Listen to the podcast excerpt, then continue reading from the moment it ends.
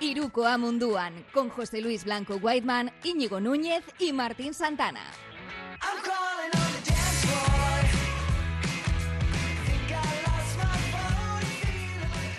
Hola, buenas noches, bienvenidos. Programa número 14, Iruko Amunduan. Aquí, como siempre, ya sabéis, todos los martes por la noche, bajo el paraguas de R. Ratia, Radio Popular.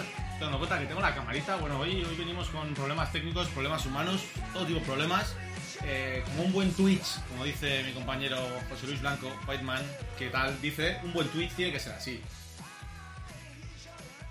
No me escucha, sí, señor. Eh, sí. Te escucho. Ah, Te escucho, te escucho. ¿qué, qué tal? ¿Qué- qué- por- qué- qué buenas noches. Habría que hacer un, un, un pe- un pequeño.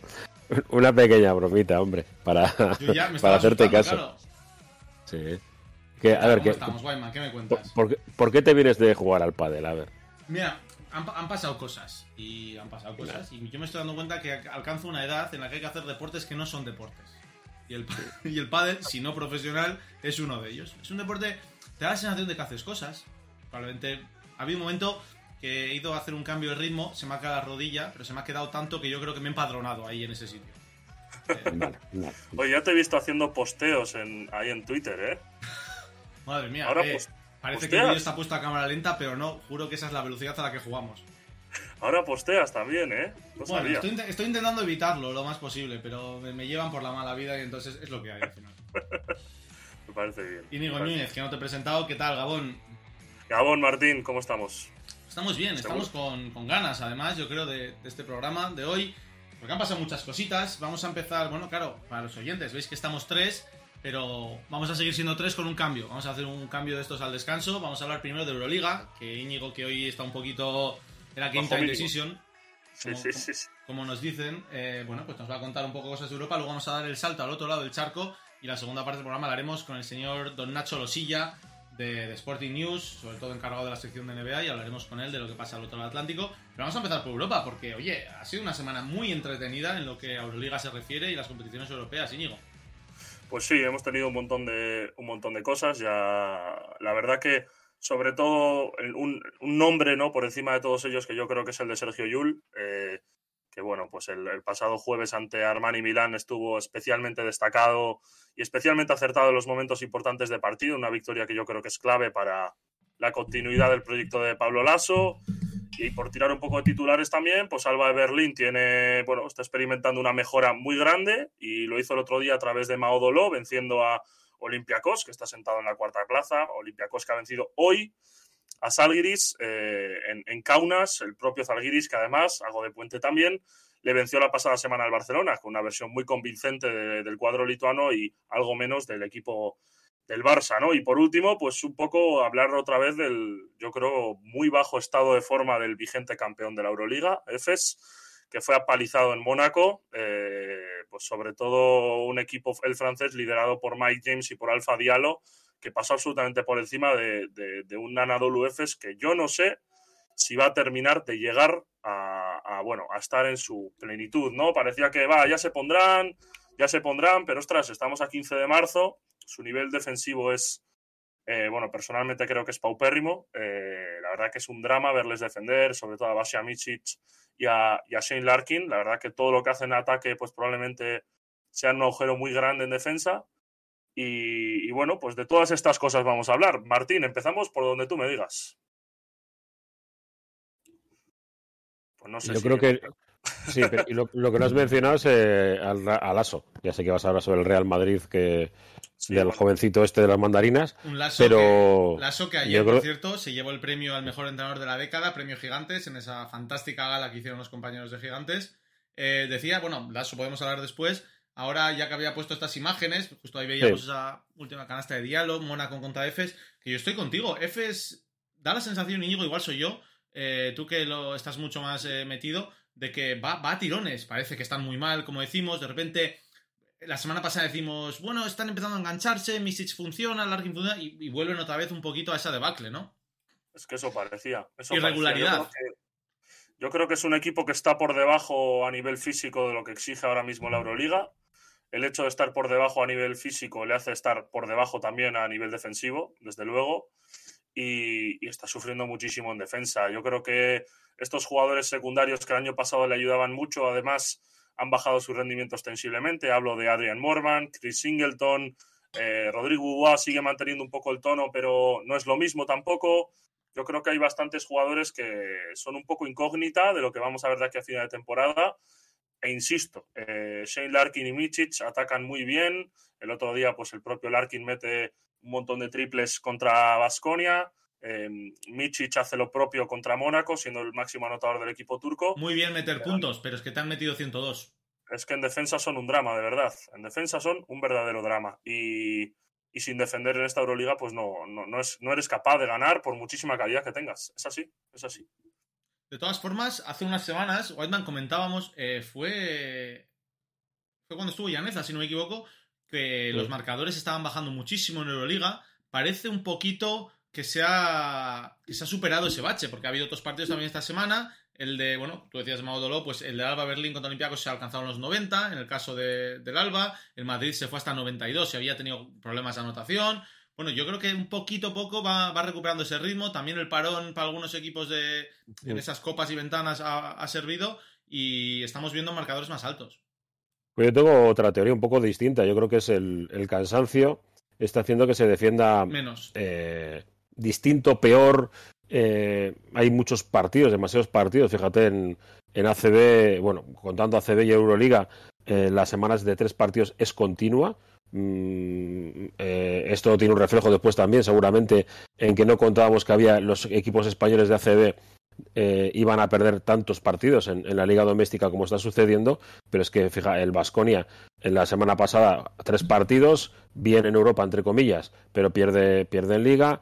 El, Real Madrid las pasa canutas eh, para poder sacar los partidos adelante y el Barça, pues una sorpresa, ¿no? el ir perdiendo. E, eso, esa forma de no poder defender los 40 minutos al 100%, yo creo que tiene un reflejo en, el sentido de que, de que se pueden imponer un poco más los ataques, porque calidad los jugadores lo tienen, y, en este sentido yo creo que empezamos a ver un poco las, eh, las costuras físicas a una competición que a estas alturas de, de la campaña lo empiezan a pasar con cierta dificultad y veremos a ver si ahora pues algunos pueden ir descansar al no tener partidos eh, los equipos eh, rusos en competición y puedan eh, un poco de tomar aire. De hecho, yo miraba este, este fin de semana, no, no he visto competición en Turquía, por ejemplo. No sé si, si, se debe a alguna circunstancia concreta o simplemente que no, que no, había, que no había liga, pero esto para los equipos turcos les, les, viene, les viene bien el no jugar partidos y, y bueno, pues eh, yo creo que puede ir por ahí un poco ese, eh, esa forma de, subir los puntos. Me parece una barbaridad. Porque, de hecho, eh, es que fíjate, Vasconia también tiene partido atrasado de, de ACB mañana, miércoles, juega, si no recuerdo mal, el, viernes Euroliga eh, y el partido de fin de semana, otro partido de, ACB. La semana que viene, doble jornada de Euroliga, más el derby en Bilbao. Hace, unos años, a mí me parece una barbaridad. Hace unos años, uno de los argumentos que se usaba en contra de un posible equipo europeo en la NBA, cuando se hablaba de estas conjeturas, era que no serían capaces de aguantar el ritmo partidos y la carga partidos. Bueno, es que a día de hoy, eh, que Íñigo me corrija, pero si no me equivoco, Armani Milano fue el equipo con más partidos disputados la temporada pasada, superó los 100, más que, más que todos los equipos de NBA, porque es que creo que incluso los que llegaron a las finales no jugaron tantos. Milwaukee sería el que más, serían 82 más 16, bueno, ahí andaría, sobre los 100. Eso es. Eh, y además el caso concreto de la liga italiana, yo no sé si se ha cambiado para este año, pero bueno, era que los... que no, que siguen jugando esas finales larguísimas.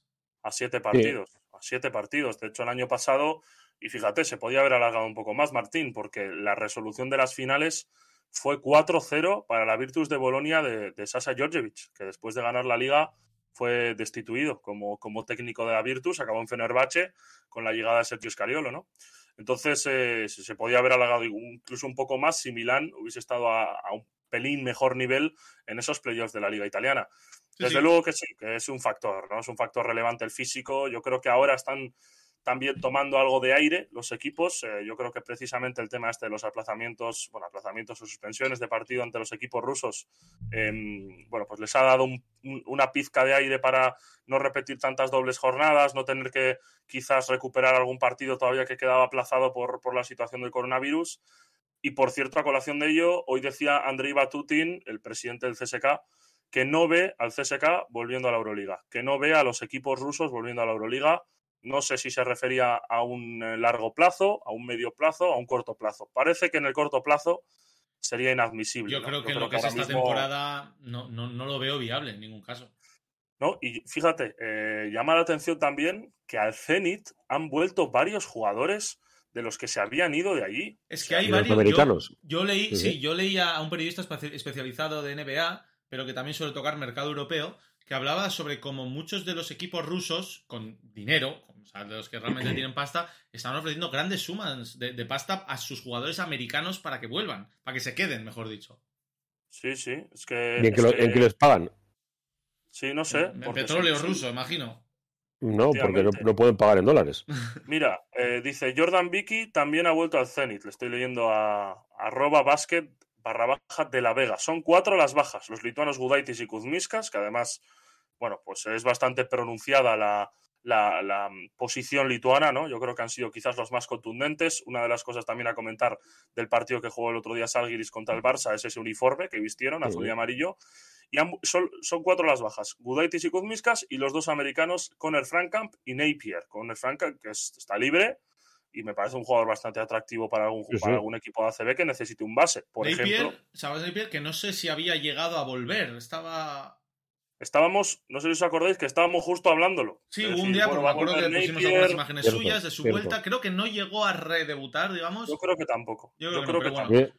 Me sorprende, me sorprende muchísimo por, por el hecho de que, de que no van a poder hacer pagos en dólares, les van a pagar en rublos y, y, y, la situación es complicada. Fíjate que al mediodía yo he estado comentando, nos preguntaba algún oyente en la tertulia sobre Bilbao Basket al respecto de las competiciones europeas del año que viene eh, y yo ahora mismo lo pondría todo en, un stand-by bastante pronunciado. ¿eh? Yo no entraría ahora a pensar si se puede jugar Euroliga. Eh, recordemos que hay cuatro competiciones, la Euroliga, la Eurocup, la, la FIBA, la, la Basket Champions League y la, FIBA, no recuerdo el nombre, que juegan prácticamente todos todo equipos del, este de Europa. Eh, y ahora mismo no sé por dónde van a ir los tiros y esas clasificaciones y, y demás. Bilbao va a ser sede de la eh, Final Four de la Basket Champions League.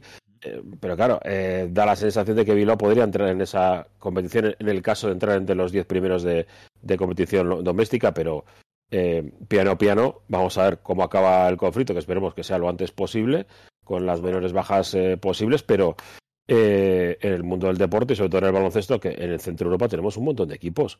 Eh, tú has, has, dicho un par de ellos, eh, Íñigo, pero tenemos en, en, zona de Ucrania, Rusia, y Letonia, Lituania, Estonia, etcétera, pues un montón de, un montón de equipos que no sabemos qué, qué, es lo que va a pasar con ellos. Yo creo que está en el aire ahora mismo. Le, estaba, le, le, ha pegado un palo Gortat a, a Ponitka, Marcin Gortat a Ponitka, los dos compatriotas eh, polacos. Eh, diciendo que, que, Ponitka es un jugador que desde siempre se ha visto que es muy individualista y súper egoísta. No sé, la verdad que esas decisiones de, de, varios jugadores de volver, de retornar a la disciplina de los equipos rusos, no han sido bien recibidas en general. Eh, nos decían en el chat que ahí se nota que son verdaderos mercenarios. Bueno, no sé si tanto, pero desde luego sí. que valores éticos como quizás los que ha podido demostrar Schengelia con su decisión. Ayer o antes de ayer en la presentación con la Virtus lo dejaba claro. Es una además, decisión de la que estoy muy orgulloso. Decía. Y es que además, Íñigo, es muy fácil tomar esa decisión cuando no eres el primero, pero Toco fue, si no el primero, sí. de los primeros y sobre todo en hacerlo público, el porqué de sus motivos. En efecto, fíjate, Lumberg también eh, creo que ha firmado un contrato con los Phoenix Suns. Phoenix Suns, eh, sí, sí, esa oportunidad que tendrá en Arizona, además de aquí a final de temporada, en unos Suns muy ilusionantes que han apostado por él, están con bastantes bajas ahora, ya veremos qué tal sale eso. Y Mira, sigue libre, si que viene, ah, le podemos preguntar luego a Losi que viene porque él es de los Suns. Y uh -huh. sigue libre por ahí Voigtman. Así que bueno, no sí. sé, no sé si terminará firmando en, en, algún equipo. La verdad que la situación pues es tan, tan compleja como, como bueno, pues la situación social lo va, lo va generando, ¿no? De, de alguna manera es muy complicado analizar cualquier cosa. Bueno, vamos a hablar a... menos de despachos y de hipótesis, vamos a hablar de juego, de un Real Madrid que no voy a decir que ha recuperado su mejor versión, ni mucho menos, pero no. sí ha recuperado la mejor, o al menos la de las grandes citas, de un Sergi Llull que, bueno, pues, pues fue Sergi Llull el otro día en un partidazo ante el Armani Milano, eh, igualdad absoluta, vamos aquí algunas imágenes, y oye, fue un partido que sobre todo yo, que ya lo he dicho más de una vez, como aficionado al Real Madrid, dio gusto ver porque, Íñigo, yo me quedé con una frase que tú dijiste la semana pasada, y que era que al menos no se les veía derrotados al Real Madrid en esta mala racha, se les veía que estaban todos a una, Y eh, bueno, ese ha sido yo creo uno de los motivos para sacarlo adelante o estar al menos sacándolo adelante a día de hoy. Yo creo que ganar después de perder mucho siempre es muy complicado porque parece que tienes... Volver a ganar, eso es. Todos los elementos, eso es ganar después de perder, ¿no? Que tienes todos los elementos en contra, que quizás el otro equipo, pues haces buenas defensas, pero el otro equipo te hace una canasta en el último segundo, de talento individual. Bueno, quizás parece que hay cosas que como tú no estás jugando tranquilo, y el otro equipo probablemente sí, porque no tiene urgencias, pues parece que, están en tu contra, ¿no? Yo creo que fue un partido de, de todo el rato el Madrid querer y en algunos casos no poder, en otros poder. Y al final, pues yo creo que el mayor escudero, probablemente, el mayor escudero de, Pablo Lasso, yo creo que es un jugador que cree fielmente en la idea de Pablo Lasso y que personalmente tiene una gran relación con él, pues aparece para darle un respiro muy importante al Real Madrid. Y yo creo que Mira, comentaba con bastantes personas que es verdad que el juego del Madrid fue muy limitado en la prórroga porque se redujo a lo que podía producir Jules. Sí, completamente. Pero bueno, pues en algunos casos hay que ganar por lo civil y por lo penal. El Madrid encontró esa vía de agua eh, en la defensa de Milán y fue Sergi Jules el que, bueno, eh, aparte con un montón de carácter, robando, el robando balones, celebrando en definitiva, pues eh, creo que hay que quitarse el sombrero con él, que no está al nivel de antes de su lesión, pero es ganó, ganó ese partido no porque fuera el mejor, sino porque era el que más ganas tenía de ganar ese partido. Pues es que es algo que los entrenadores decimos a menudo. No, han tenido más ganas que nosotros. Bueno, pues el Real Madrid claramente quería ganar, quería sacar ese partido a toda costa y fue, un auténtico partidazo. Bueno, lo vimos, eh, sí. que es verdad. Mira, justo nos decía Aitor Sucolchado, al final casi pierde él el partido, pero yo creo que el Madrid se lo tenía que jugar a eso. Era lo que había funcionado durante toda la noche y era salir a, morir con ello. Es que probó varias cosas. Eh, perdona, Guay, dale, dale, dale. No, yo simplemente que quería decir algo que os lo dije, os dije en privado, que a mí me parecía que, fue un... Eh, era seguramente el último partido de Pablo Lasso, de forma injusta en el caso de haberlo perdido, y, bueno, pues eh, yo creo que fue una decisión buena de grupo, de equipo, la decisión de, ir todos a una y no pensar más allá de ese partido. Porque las temporadas son largas y siempre hay momentos críticos. Yo creo que era un momento crítico en el que eh, el, jugador de, más carácter y calidad, independientemente de la edad, pues salió, salió al rescate y se consiguió una, una victoria de mérito para un Real Madrid que, bueno, pues que se le han visto demasiado las costuras. Eso también es cierto, ¿no? De, eh, que ahora mismo no es el equipo fiable del principio de temporada y, bueno, pues eh, ha pasado muchas circunstancias, ¿eh? ¿eh? Pues vemos ya chicos como Núñez de forma espectacular que van apareciendo, pero es que para llegar a, lo que yo creo que tiene que ser el Real Madrid, que es ganar la Final Four, pues yo ahora mismo no le veo como uno de los, de los candidatos. Sigo pensando el Barça, a pesar de que, de que yo creo que es que explicar el partido en Lituania de la semana pasada tenía unos condicionantes eh, seguramente del propio pabellón muy grandes. sí, yo quería hablar porque es un poquito la, sorpresa, entre comillas, de, esa jornada de Euroliga, la derrota del Barça contra Zalgiris. Niñotas. Pero bueno, claro, eh, es lo que tú dices. No es una derrota cualquiera, eh, se da por ciertos motivos, más allá del juego. Sí que es verdad que no fue el mejor Barça que hemos visto esta temporada, que Zalgiris está muy enchufado desde el principio. Eh, empezó ganando Barça, pero luego em, em, yo creo que ya se, se metieron en el partido, la afición hace mucho en esos campos, o sea, es increíble. Realmente hay que disfrutar, yo creo, uno de esos partidos en vivo siempre. Y la verdad que, bueno, se notó bastante.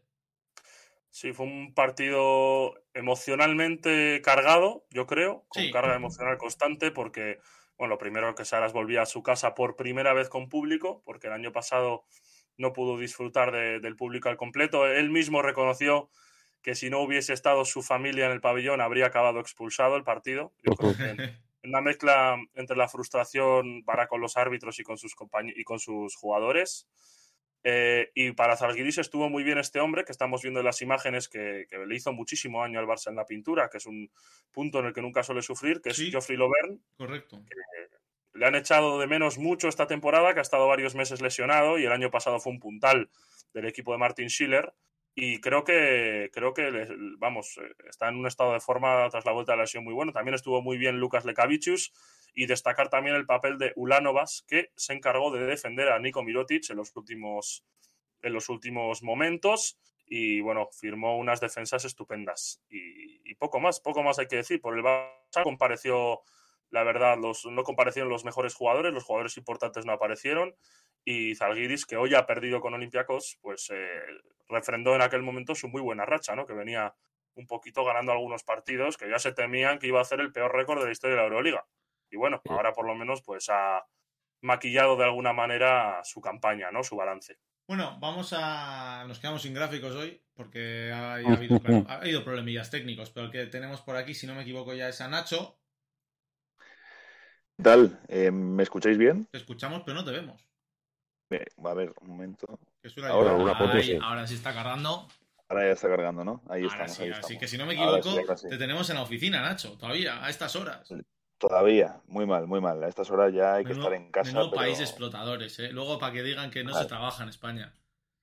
No, y, que, y que se cena a las 8 de la tarde.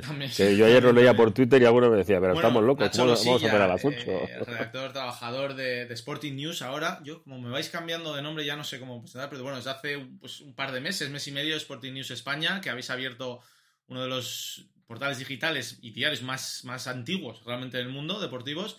Ahora desembarca en España, que os van muy bien las cosas, yo os leo todo lo que podéis, os habéis diversificado un poquito, pero venimos a hablar de baloncesto. ¿Qué tal, Nacho? Pues muy bien, me ha hecho gracia eso que has dicho de diversificar, porque Sergio Raminal, que tú le conoces bien, eh, está ahora escribiendo de Fórmula 1. Claro, claro. Eh, mucho. Y, me comentaban ayer en la Gala Gigantes, me decía alguno, oye, ¿qué hace Sergio ahora que está escribiendo de Fórmula 1? ¿no? Eh, como, como sorprendidos. Pero claro, es, parte de todo esto de, de Sporting News, aunque sigue NBA.com alojada dentro de Sporting News.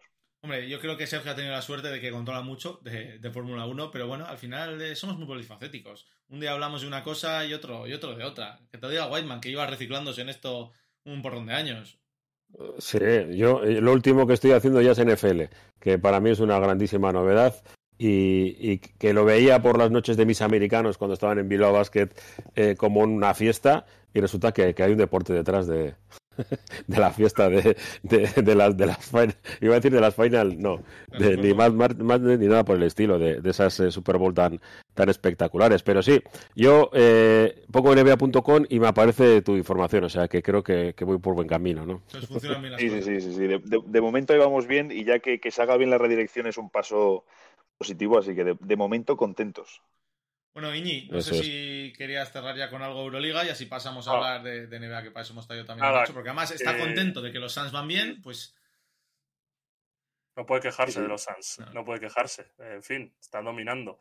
Nacho, nada, que un placer, que me salgo porque estoy Game Time Decision, tengo unas anginas como la cabeza de... De, de, las minutes. Así que nada, que, que, eh, que yo tengo la cabeza grande porque no tengo pelo, pero yo la cabeza no la tengo tan grande, o sea... La próxima me pongo gorra, ya verás. Era un paralelismo fácil. Muchas gracias, chicos. Venga, nos vemos la semana que viene. Vamos a ver. Bueno, eh, te vas a quedar con. Mira, como queda más bonito, Nacho, te vas a quedar con el, con el Twitter de Íñigo debajo de ti, porque así al menos esto. Ah, mira, qué chulo. Ah, Vamos a hablar un poquito de NBA, porque desde la semana pasada han pasado, pues han pasado muchas cosas, porque como siempre pasan en la mejor liga del mundo, ¿quién mejor para hablar un poco de actualidad que Nacho, que la sigue también a diario? Nos hacemos un poco. Habla de los Lakers. No, pues que ya estamos. Pues es que ves, Nacho, ¿ves por qué te traigo? Para hablar de algo que no es de los Lakers, porque si no yo me deprimo. No, yo te lo tengo que decir. Eh, eh ahora, Nacho, perdóname, que, se me tengo que meter un poco con él, porque siempre es lo mismo. Eh, he visto un partido solteros contra casados esta noche que aparecieron unos de amarillo. Eh, evidentemente, los, los casados eran los de amarillo. ¿Cómo pueden jugar tan mal? Eh, pues mira, este año estoy escribiendo muchísimo de los Lakers. Al final nosotros evidentemente escribimos muchísimo de los Lakers y yo siempre lo digo, ¿no? El, día que pierden los Lakers o el día que hay drama de los Lakers una buena noticia para nosotros porque luego la gente está muy pendiente, ¿no? Siempre de las cosas malas, del drama, ¿no? Y que sea LeBron, Los Ángeles, tal. Pues cuando les van las cosas mal hace que, la gente esté muy pendiente. Eh, y de hecho reciclamos el, lunes, eh, me dijo Sergio, oye, tal, ahora que están los Lakers tan mal, un articulillo así algo rápido de que están los Lakers mal. Hice un artículo de eh, claro, después del partido contra Phoenix, que fue horripilante también, con los datos desde el All-Star, que son horrorosos. Y ese mismo artículo, hoy solo hemos tenido que actualizar dos o tres datitos que cambiaban algunas posiciones y republicarlo porque era exactamente igual. Entonces, a mí la sensación que me transmite ya este equipo es un equipo roto. Eh, no, no, sé exactamente, no, creo que de, que haya mal rollo en el vestuario, pero eh, sí de un equipo roto que sabe que, ni, ni, con la mejor vuelta de Anthony Davis van a solucionar todos los problemas que tienen. Sí, yo. Es que de hecho la, vuelta a Davis no debería ser algo precisamente que mejore nada, porque ya cuando volvió de la otra lesión se vio que con LeBron al 5 las cosas funcionan mejor. Va mucho más allá de Davis, eh, va, va, más allá del entrenador, que también creo que hay que cambiarlo, aunque no tiene sentido ya cambiarlo a estas alturas. Eh, y lo de las últimas noches ha sido horrible. Sobre todo lo que tú decías, datos desde el All-Star es que han ganado dos partidos, en uno LeBron ha tenido que meter 56 y en el otro 50. Y, y parece que es que si no mete 50 no, no, no hacen nada. Eh, tienen la suerte, entre comillas, que yo no sé si es bueno o malo, de que es que van a entrar en el play-in. Es que van a entrar. Se les tienen que dar muy malas cosas para no entrar, yo creo. Y es que yo no sé si es bueno eso para LeBron a día de hoy. Pero ¿quién, quién nos iba a decir, Martín, hace eh, dos años cuando los Lakers eh, pasan por encima de todos los rivales en Disney? Porque, no, Disney, no, es que tal. Mm, bueno, allí estaban todos jugando en las mismas condiciones, te guste más, te guste menos, y la realidad es que los Lakers pasaron por encima de todos sus rivales. Es cierto que Miami, eh, Dragic, Adebayo estuvieron tocados, pero el factor de las lesiones está presente siempre en todos los playoffs para, para favor de unos equipos y en contra de otros.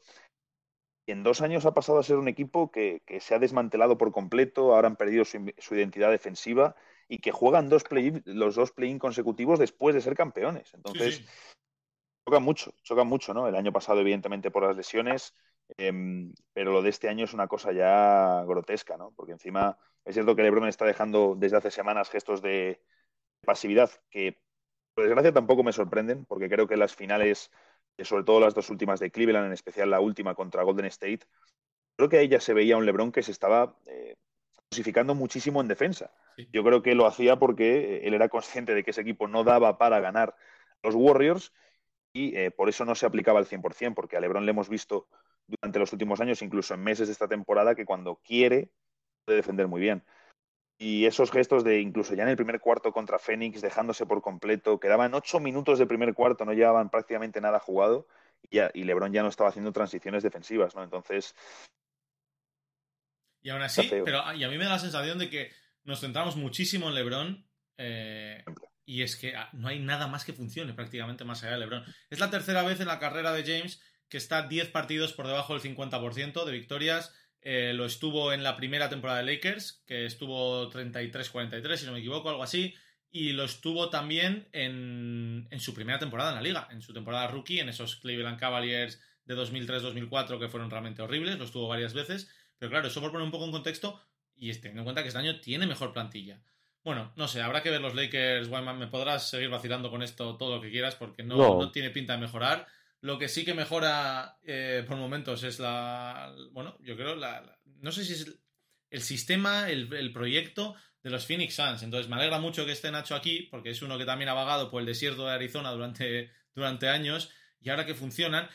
Da la sensación, Nacho, de que la gente de todas formas sigue sin creérselos que no hacen, no hacen ruido, ¿no? Me gustó una vez que le preguntaron a Devin Booker después de un partido y, dijo, eh, somos underdogs siendo los, los mejores clasificados de, la NBA, ¿no? Entonces, eh, creo que es un equipo que además, eh, incluso ahora que Chris Paul lleva cuatro semanas fuera y sigue siendo el, el líder en asistencias totales, que es una cosa muy loca, el equipo incluso cuando no han estado ni Chris Paul ni Devin Booker, recuerdo además en el Sundays le estuvimos hace un par de semanas contra Milwaukee Bucks y sin Eight y sin ninguno de los dos, sin Paul ni sin Booker, tuvieron todo el partido por delante y lo pierden al final, eh, que Chris Middleton se convirtió en, en, Michael Jordan como es habitual contra, contra los Suns. Eh, esa, es la pero, queja pero habitual de, esa es la queja habitual de los Celtics también, ¿eh? Claro, claro, Middleton se enciende sí. contra determinados equipos, sí, pero, sí. pero vamos, lo cierto es que Phoenix a mí lo que me alegra es que después del, después del anillo, eh, perdón, ojalá, después de haber perdido las finales, después de eh, el tema de Eaton de no renovarle a principio de temporada, que también podía ver eso como generaba en el vestuario, es un equipo que ha salido, o sea, que ha salido reforzado, que ha sabido dar la cara después de perder las finales, ¿no? Y que yo creo que esta temporada incluso está jugando un baloncesto superior. Son unos Suns que, Wildman, esto lo hemos dicho, juegan de memoria, han recuperado sí. a jugadores que no daban las o sea, un Billombo, Magui, gente que no parecía que podría aportar en un equipo contender como este, eh, también en la línea exterior, eh, son una trituradora en defensa, juegan, ya te digo, tienen unos automatismos generados en ataque que son espectaculares y da la sensación de que yo a día de hoy no sé quién les puede parar, porque el resto de equipos me genera muchas dudas. Mm, mm, bueno, pues va a ser interesante. Jo, es que yo es que estoy empezando a ver, eh, yo estoy visualizando en el este una, una primera ronda mm, eh, maravillosa de, de, Brooklyn, ¿no? Contra Filadelfia, que eso, eso, eso puede ser, ser, Ahí sí que vamos a petar eh, en visitas, ¿eh? Eso lo vamos a sí, bien. Puede ser, puede ser de locos. Eh, pero yo creo que todavía hay tiempo para, para, equipos. Hombre, yo no descartaría nunca a Milwaukee para nada. Yo es Miami el equipo ahí... que más me convence del este a día de hoy. Porque sí, me da la sensación de que el... tiene una temporada muy paralela a la de los Suns, no sé Nacho si estás de acuerdo, sin hacer demasiado... Yo, yo he ido más lejos, ¿eh? yo he ido a las finales. ¿eh? Con, sí, sí, pero, con bajas, bajas importantes también a lo largo del año. Eh, han estado sin, han, sin Butler también 20 partidos, sin Giro, sin Lowry, sin Adebayo. Y la sensación de que son los mejores también, con mucha solidez, muchos automatismos y que perfectamente nos podemos plantar en un Miami Phoenix. A mí, a mí lo que sí que me falta de, de Miami y lo, eh, lo, escribimos un artículo sobre ello, creo que Enrique García también hizo un día un hilo en Twitter, o si no fue él, fue otra persona, eh, sobre el tema de que realmente es un equipo que tiene problemas para anotar en los finales ajustados. Sí. Eh, su récord en el clutch no es el mejor eh, y de hecho si les va muy bien en el clutch es por la defensa. Duncan Robinson es una sombra del jugador del año pasado. Kyle Lowry de momento, vamos a ver en playoffs, que ahí sí que podemos esperar un paso adelante, no está aportando tantos puntos están cerrando muchos partidos con Max Struz o con, o, con, o con Gabe Vincent, que están siendo sorpresas muy positivas, pero oye, no es lo que esperábamos desde luego al principio de temporada. Desde luego están muy arriba para mí, eh, pero yo sigo pensando que Milwaukee es el, el gran coco del este, porque sí. eh, es cierto que su temporada regular está siendo un poquito de relajación. Brook López ha notado mucho su ausencia, pero claro, ahora recuperan a Brook López. Ya era hora. Le que... ha costado a Waldenhauser darse cuenta de que la temporada regular es un poquito también más chill. Sí, sí, pero bueno, también, también yo creo que va en la identidad de los Bucks, ¿no? El, el, sacar la pisonadora durante toda la temporada regular es un equipo con mucho físico y mucho fondo de armario. Este año tienen mejor plantilla que el año pasado. Tienen a Ibaka, tienen a Bobby Portis, le podrán devolver al banquillo. Wesley Matthews, que podrá pasar a un rol de 15 minutos, no 25 como ahora, cuando vuelva Pat Connaughton, en vez de Jeff Tiggy, que mucho asco el año pasado en los playoffs. Tienen a George Hill. Mm, han hecho retoques Grayson Allen, que les faltaba también un tirador. A mí Milwaukee me da mucho miedo porque tienen tamaño, tienen defensa, corren como ningún equipo de la liga y mm. encima mejor plantilla que el año pasado. Sí, sí, sí. Es que eso lo llevamos Yo por eso digo. Sí. Sí, sí. Yo, en el este, Martín, yo creo que puede haber, va, va, va a haber tortas. Está, está claro que vamos a tener unos, un, incluso una primera ronda de playoff eh, más que interesante con, con posibilidad de, de, de, sorpresas porque los que entren en las últimas posiciones, ojito, Pero ojito es que con ellos. Y en el oeste pueden plantarse en las finales. Eh, Boston puede plantarse, Filadelfia y, claro. y Brooklyn pueden plantarse, y es que ya con eso tenemos cinco equipos que pueden ser perfectamente finalistas de la NBA. Por eso, por eso lo digo. Y, y estrellas, y además con el cambio de cromos, Filadelfia tal, o sea que tenemos un, una cosa bonito. Por cierto, no sé si estáis también eh, siguiendo mucho eh, eh, los duelos, eso que, que, que, también venden ¿no? en Estados Unidos y creo que aquí también. Eh, a ver, me gusta mucho el juego de el juego de pivos y hemos tenido estas noches pues en beat ¿no? con, con Jokic que, que yo creo que esto puede empezar a ser legendario, no sé cuánto tiempo, pero podemos empezar a ver eh, este tipo de, de duelos de, de, de, grandes, de grandes modernos, pero de grandes, eh, en, las próximas, en las próximas eh, temporadas tranquilamente. Sí, a mí la, además salió, ¿no? Eh, justo hice la previa que llevaban desde 2019 sin jugar entre, entre claro. ellos, eh, con, con, todo lo del COVID de por medio parece que el, el tiempo se nos ha volado, pero, eh, pero vamos, a mí, por ejemplo, no me dejó muy buena sensación Filadelfia en este partido, mm. porque al final que pierdan. Denver no está haciendo buena temporada, es decir, Denver depende muchísimo de Jokic. Eh, vale, sí. si les faltan Murray y Jamal Porter, eh, Murray y Michael Porter Jr., pero no creo que esté siendo un, un, buen equipo y han tenido noches realmente muy malas. El banquillo casi todas las noches no funciona. Eh, lo dicho, dependen en exceso de Jokic. Tiran de, de mucha épica de, de, de, Jokic realmente para sacar partidos adelante y luego pierden contra, sí. contra Kings, pierden claro. contra Indiana la semana pasada. Pues a mí Filadelfia, que en un proceso en el que realmente lo que necesitan es, tienen un mes para playoffs, tienen un mes para, para darle mucho rodaje a este equipo y que Harden en Bid eh, aprendan a jugar juntos. No pueden dejar ni un solo partido de, no, tal, no, no, necesitan aprender a jugar ya los unos con los otros porque van a contrarreloj a estos playoffs. No entiendo partidos como, como el de ayer. Son partidos que dices, sí, Filadelfia tiene todo el talento, Harden tiene mucho sentido en el equipo, noches como la de ayer es que no me dejan, no me dejan buen sabor También quizás eh, la sensación de que igual no, no se está enseñando todo, todas las cartas, eh, se está buscando lo que tú dices, ese rodaje en Filadelfia. Eh, ayer da la sensación de que más allá de que el partido sí que lo gana Denver con esa remontada, creo que hasta 18, 21 puntos, no me acuerdo ahora mismo la cifra exacta, remontaron los de Colorado. Y, y Jokic sí que parece que le gana la partida. bueno, oh. yo creo que Embiid está cuajando la mejor temporada desde que está en la NBA. También Jokic, seguramente. Lo único que Jokic ya había estado en un prime altísimo el año pasado. Eh, y son dos pivots a los que, por cierto, hay que sumarle otro protagonista también interior. Whiteman, el denominado, abro comillas, como el mejor tirador grande de todos los tiempos, cierro comillas, Towns, que ayer metió 60 puntos, ¿eh? Una barbaridad. Eh, yo no recuerdo. a mí lo que más me llama la atención, Nacho, es que en ese mismo partido en el que tu equipo mete 149 puntos, hay un tío que mete cero. Sí, sí, Se hizo. Malik Beasley se hizo la de, la de Tony Snell, ¿no? Lo ya, en pero Twitter, es que ¿no? El... mete 150. Es que es difícil, ¿eh? Y que tú eres un perfil anotador. Eso es. no, es que eres un tipo defensivo. No, no, es que tú eres el francotirador del equipo, ¿no? Y, y no has sido capaz de sumar nada. Es, es, muy curioso, ¿no? Es muy curioso lo de, de Beasley anoche, sí. Pero mm, no sé. Mm, eh, a, mí, a mí lo de Towns, además, como que está yendo muy de menos a más durante la temporada. A mí sí que me estaba gustando. Esta temporada sí que le veo a Towns que está haciendo, digamos, las pequeñas cosas que otros años no ha hecho. Eh, ha habido cuartos. Eh, Minnesota ha ganado partidos en el último cuarto, sin la mejor actuación de Towns en los últimos minutos en ataque, pero con buenas defensas, cerrando rebotes, poniendo un tapón clave y apareciendo ahí Anthony Edwards, Daniel Russell, etcétera, etcétera. Y ojito, Minnesota no le robe la plaza a Denver. Es que Minnesota... está muy cerca de ellos y Minnesota 8-2 en los últimos 10 partidos. Minnesota, con Minnesota. El, ¿eh? hazme reír un poquito del oeste durante los últimos años, la eterna promesa, el, este año sí. Yo creo que están cojando un gran año en el que Towns eh, está haciendo un juego más completo. Russell no es solo anotador, sino que también está muy de creador y generador. Y sobre todo han liberado esa responsabilidad ofensiva porque Anthony Edwards, que es uno de los grandes proyectos de la NBA, son tres jugadores que están en un mercado tan pequeño y de un equipo que hace tan poco ruido y del que nos hemos reído tanto, y lo digo con pena porque soy muy de Minnesota, lo están haciendo muy bien. Y como tú dices, ojo que lo roba Denver y ojo que una sorpresita tonta en playoff, una ronda tonta a un equipo de arriba. No sé cómo estarán ahora, pero recuerdo que a, mitad de temporada regular hicimos un artículo de las mejores alineaciones según la estadística avanzada en, en, la temporada. Y esto es algo que ya se venía comentando en redes sociales, que de vez en cuando lo veías y tal.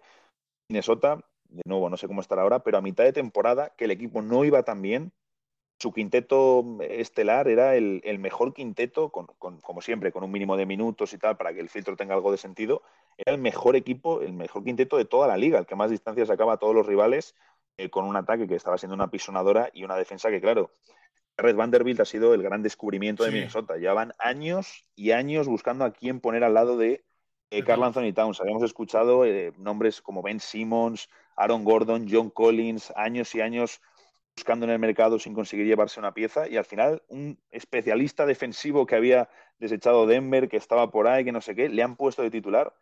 El tipo se ha convertido en uno de los grandes especialistas defensivos de la liga y un jugador que merece mucho más reconocimiento. Mm. Eh, Martín, perdona, a mí me quedan dos, porque se nos va el tiempo, ya son menos 20, dos, dos, equipos que, que, a mí me gustaría saber un poco un poco vuestra, vuestra opinión. El eh, primero es Dallas, ¿no? Eh, hablando del oeste. Y, esa mm, forma, yo creo que de, Doncic, bueno, de, deshacerse de Porzingis, que a mí me parece un poco, un poco feo, pero bueno, pues sus, eh, sus motivos tendrá para haber dado, dado ese paso y para encontrar otro ecosistema a su alrededor, que yo creo que él está seguramente en, en, proceso físico de querer llegar al playoff mucho, mucho mejor y, Golden State, claro, eh, que ahora mismo están, parece como que los dos son, tapados, aunque están en una buena zona, una buena disposición, pero parece como que no se cuenta con que ellos vayan a, ninguno de los dos vaya a ser campeones. A mí Dallas me parece más complicado, pero Golden State tiene esencia de campeón. Pues no sé, Nacho, cómo lo piensa esto. Yo, mira, en el caso de, de, los Mavericks, eh, esto, mira, esto sí que lo dijo Enrique García, yo sí que me acuerdo que fue él. Eh, dijo cuando traspasaron a Porzingis es más fácil mover dos contratos de 17 millones al año que mover uno de 32, aunque sean menos. Eh, obviamente los perfiles que llegaban no parecía que fuesen a funcionar. De hecho, Bertans sigo teniendo mis dudas. Me parece que ha robado bien, es uno de los grandes ladrones de los últimos años en la NBA. Pero el caso de Dinwiddie, del que yo no esperaba para nada que se acoplase tan bien, porque pensaba que era un jugador que necesitaba mucho balón y cerca de Doncic no lo iba a tener, se ha demostrado un perfil muy interesante que está funcionando muy bien en estos Mavericks unos Mavericks que es una gozada como defienden. Lo de Dorian Finney-Smith es un espectáculo, debería entrar sí o sí en los quintetos defensivos. No va a entrar porque no tiene nombre, pero debería entrar sí o sí. Y, y los Mavericks que ganaron, fue en el Sundays, si no me equivoco, a Boston eh, hace, Sí, a un par- Boston, sí, sí. ¿verdad? hace Sí. un par de noches con ese Este domingo, sí. Sí, con ese final un poquito polémico por la posible falta a Marcus Piscinas Smart. Y... ¿Pues falta o no? A ver, no, No, es falta según el reglamento, no. pero se pita siempre. Y si lo revisas encima, es raro que lo cambies. Yo así lo dejo. Ya. No en sé, Europa yo creo que- siempre falta. pero Como yo por reglamento no es, es la high five rule de que si chocas las manos una vez que el balón ha salido, no, no es falta. Por reglamento, pero el problema es que se pita siempre. Yo, yo ahí tengo la sensación, lo que tú has dicho, es que Smart eh, siempre pone, digamos, siempre hace el trabajo de los árbitros más complicado, Además, ¿no? Porque además siempre, eso, sí. siempre, siempre, siempre, pues bueno, pues alguna te sale mal. Y bueno, entonces los, los Mavericks, eso, perdona, para acabar, decía que me parece un equipo que también pueden dar un par de sorpresas, pero les falta algo para ser esos candidatos. Eso sí, Luca, este chico buenísimo, ¿eh? Es buenísimo. Sí, Y por parte de los. Warriors, antes de que Nacho ya opine los dos equipos, un detalle pequeñísimo. Esta noche ha vuelto a jugar Draymond Green por primera vez en pues desde antes del All-Star, así que yo creo que llevaba más de un mes sin jugar. Eh, ha sido el mejor partido de Curry en anotación desde noviembre. Ha terminado con un cumple, más ¿no? 26 en cancha y este tío lleva, pues, no voy a decir 10 años, pero sí 8 años siendo el verdadero motivo por el, que, por el que sucedió la dinastía de los Warriors. O sea, es que ni Curry ni Durant, este es el tío que hace funcionar este equipo.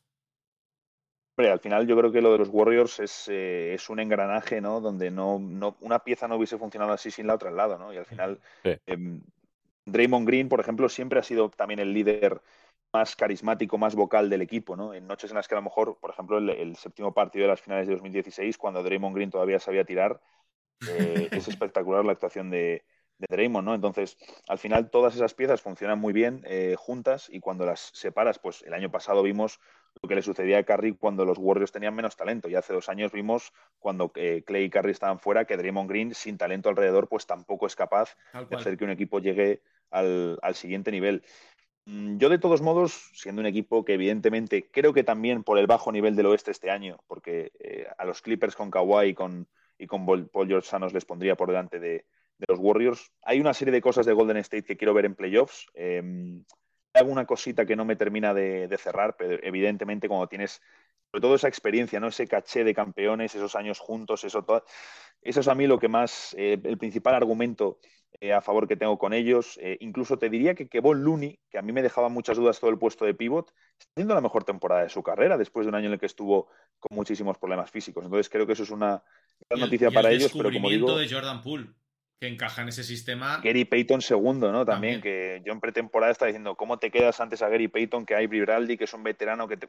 El, repes- la boca, el me han repescar callado la a. Andrew Wiggins, que parecía que iba a ser el eterno pluf de la, de la liga. Yo creo que no sé cuánta culpa de esto la tiene Steve Kerr, cuánto la tiene la plantilla, cuánto los propios jugadores, pero se crea un ecosistema en el que funcionan muy bien las cosas. Yo creo que ese es el punto, ¿no? Es un ecosistema, ¿no? Al final eh, se cae una pieza y se cae el engranaje, ¿no? Necesitan que estén todas bien.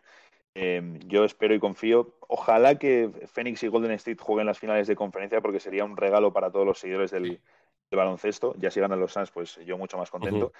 Y respecto a Dallas, quiero ver hasta dónde puede llegar un equipo que está tan completamente centrado en torno a Luca, porque ya hemos visto lo que ha pasado en los dos últimos años en playoffs cuando era todo el rato Luca, todo el rato Luca, todo el rato Luca, y el equipo rival eh, lo sabe, es que la estrategia de los Clippers en el año, el año pasado fue muy clara y ellos lo decían, oye, vamos a dejar que Luca ataque, vamos a dejar uno contra uno, cerramos al resto y cuando llegue el final de partido Luca va a estar reventado. Entonces, sí que parece que ahora está mejor físicamente, empezó muy mal la temporada, es que es muchísima carga. Es el jugador que más está lanzando por partido desde el traspaso de Porzingis. Está a un nivel espectacular de candidato al MVP. No lo duda nadie.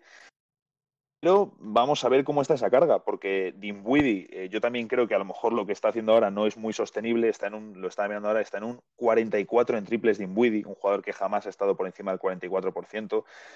Quizás es un poco el efecto nube, ¿no? De salir de un sitio donde no le querían Washington y llegar a Dallas y estar jugando quizá por encima de, el nivel que pueda sostener a lo largo del tiempo.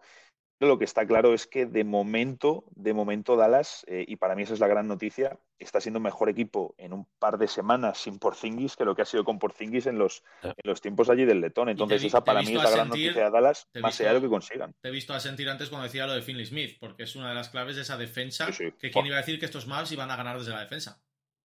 Con, con Finey Smith y con Maxi Clever, que hace mucho le teníamos por aquí. Entonces, pues oye, no deja de llamar la atención, ¿no? Que, que te cargas a Porzingis para meter más especialistas en la ecuación, ¿no? Mm, Dallas es un equipo cual. alrededor de Luca tiene muchas medianías y varias de ellas son muy interesantes. Tú, Whiteman, confías en, esto- en estos Mavericks, ¿eh? Quieres confiar en ellos, eh, lo sé.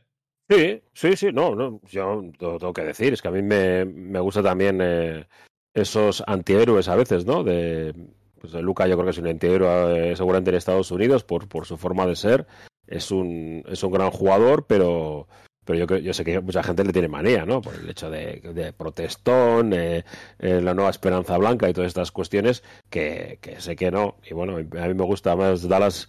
Siempre ha sido un proyecto curioso, eh, con sus cositas buenas y su- con, sus cosas malas, y me parece que sería una, yo, yo estoy de acuerdo, una final eh, fantástica de conferencia, y, y yo creo que, que bueno, eh, espero que gane el anillo más adelante, yo prefiero que, que pase también Phoenix, pero todavía queda mucho por delante, queda mucho por delante en el oeste, Bueno, queda mucho, mucho, 27 mucho días, de- hoy lo he leído, 27 días de temporada regular, que me ha parecido una locura. Sí. Eh, a mí mm, eh, me está gustando más la temporada regular esta que la del año pasado. La del año pasado hubo un momento en el que se me atragantó un poco, Sí, sobre todo al se, se final. hacía bola, se hacía bola. Sí. La- el- además, sin el descanso y todo, el año pasado hubo las últimas semanas eh, partidos en los que los dos equipos salían un poco a tal. El año pasado sí que fue una temporada regular un poquito peor también por las circunstancias, si se entiende. Mm, pero es que al final, sea la temporada que sea, te guste más, te guste menos, que esta temporada regular mm, la estoy disfrutando más.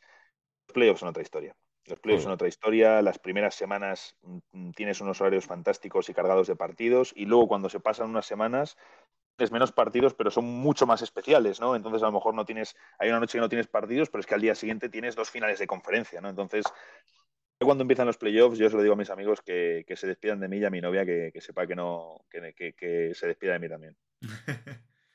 Bueno, pues vamos a cerrar con esto, porque la verdad que es un poquito como nos vamos a sentir todos dentro de un mes, un mes y poco. La NBA que está muy, está muy bonita. Nosotros volveremos el martes que viene. Nacho, casi un placer tenerte aquí. De, eh, sé que te tenemos a las 11 de la noche en la oficina, pero bueno, esto también entra en toda la diversificación de Sporting News, yo creo. pero un placer tener por aquí. Ya vol- volveremos cuando estén los playoffs en marcha y está la cosa más chula. Seguro que te volvemos a llamar, tío. Y mil gracias por pasarte. seguro. Y na- nada, hombre, a vosotros y, y espero que cuando me vuelva a pasar eh, pueda estar contento con los Suns. Solo pido eso. no pido. Yo este Que año- siga todo igual. Este año, viendo que los Lakers no me van a dar ni una alegría, y como mucho los Suns, digo los Suns, los Wolves, les pido una sorpresita en playoff, no es mal año para ir con los Suns. Nos decía alguien eso también, eh, Dircy, por el chat, nos decía, la NBA le dio un anillo a los Suns y tiene que ser este año, me parece bien, este año todos con los soles, al desierto de Y la Arizona. camiseta más bonita de la NBA. Hoy además, hoy hemos hecho ya un poquito de, de- de- de- de campamento pretemporada a Arizona, nos ha venido todo el, toda la arena del desierto, tú seguro que en Madrid lo has notado más que aquí. Madre mía, ha sido una cosa por Sí, la ¿no? mañana, es que hasta en la terraza todo pasabas el dedo así por encima, era una cosa. Yo nunca he visto una, una cosa Pues ya nos Madrid, estamos preparando para el desierto de Arizona. José Luis Blanco. Whiteman, eh, nosotros nos- no sé cuándo, Bueno. cuándo nos vemos. ¿Cuándo juega el Bilbao Basket? Eh, el es que juega el sábado a las 6 de la tarde contra el Andorra, ¿vale? Para ir haciendo. Bueno, lo vamos viendo. Y luego tenemos ya dos jornadas, hacemos ya como el Eurocup. Sábado 6 de la tarde, Perfecto, ¿vale? así. Luego hacemos ya partido entre semana. Eh... No, tenemos derby contra el Ah, Vasconia la el semana siguiente. Perfecto. Pues nada, pues ahí Sí, estaremos sí. aquí en Radio Popular. El derby no te lo pierdes, eh, Pero ya no sé, lo pierdo porque el encima pabellón. juegan mis cadetes en el descanso. Joder. Este sí que es pluriempleado, no como otros. No, pero eh, que este, que este que tengo al lado también, ¿eh? Que a ver si te crees que... Bueno, imagino que sigues entrenando, ¿no, Nacho? A- Sí, sí, vamos, de mañana tenemos. Estaba aquí ahora en parte, ahora me voy a poner aquí a montar el vídeo de scouting que tenemos mañana sesión, o sea que. No, a ver, si es que... Si es Queda que un ratito sí. todavía para salir de aquí. Pues Ay, qué enfermedad tenemos, madre mía. Un, un placer. eh, gracias a todos los que estáis también detrás y a los que veis luego esto en diferido, que, sé, que sois un montón. Nos escuchamos la semana que viene. Adiós. sí. Venga, chao, chao.